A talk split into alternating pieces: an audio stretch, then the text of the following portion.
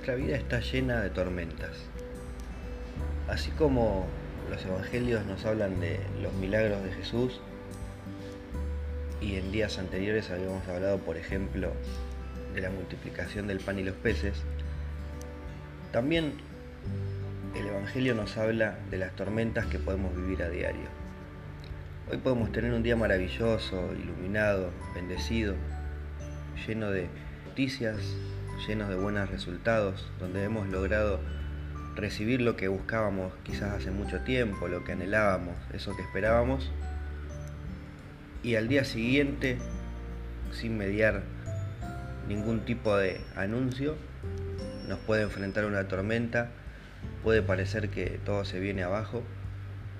puede parecer que todo está en nuestra contra. Entonces es importante entender que la solución para toda tormenta, la salida a toda tormenta es la confianza. Cuando un capitán toma el timón del barco, enfrenta la tormenta y la cruza, cuando un piloto bordea una tormenta en los cielos por las nubes para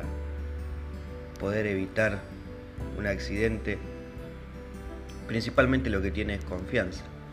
Confianza en lo que está haciendo, confianza en lo que sabe confianza en lo que lo va a llevar a superar la tormenta. Tengamos hoy confianza en Jesús, aunque no lo veamos así como en el Evangelio de San Marcos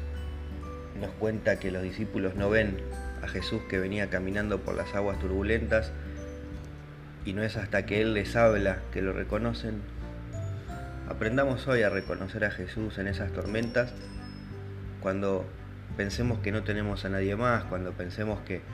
todo el viento que sopla va en nuestra contra, escuchemos esa voz de Jesús que siempre nos está hablando, siempre se está acercando a nosotros, siempre nos está diciendo, tené fe, confía en mí, esto va a pasar y lo vamos a superar juntos. Y sin pensar en el resultado, en lo que va a venir después o en lo que, o en lo que nosotros queremos que suceda, para superar la tormenta, entreguemos a Jesús nuestros deseos, entreguemos a Jesús nuestras preocupaciones, nuestros dolores y dejemos que Él nos acompañe de barca, que Él nos saque de esa tormenta con su infinito amor y su infinita misericordia.